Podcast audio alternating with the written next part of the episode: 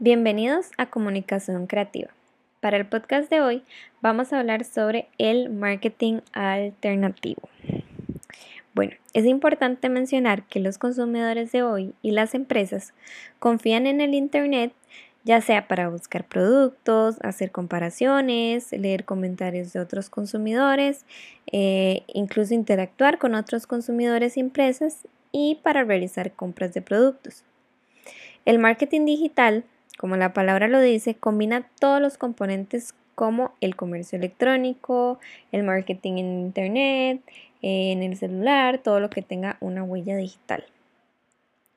Es por eso que lo que mencioné anteriormente de los consumidores es tan importante en este tema, porque es la manera más efectiva de poder llegarle a los consumidores hoy en día. Y bueno, es que no solo se trata de llegarles, se trata también de facilitarles el proceso de compra.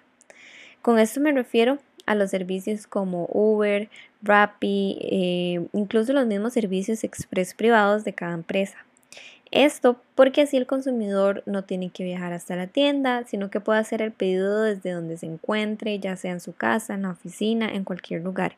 Y esto lo que hace es que les facilita el proceso de compra y de cierta manera eh, es lo que incentiva a la compra. Y bueno, para finalizar, es muy importante mencionar que la estrategia de marketing debe comunicarse periódicamente. Esto para atraer a nuevos clientes a comprar y además para fomentar las compras repetidas por los clientes actuales.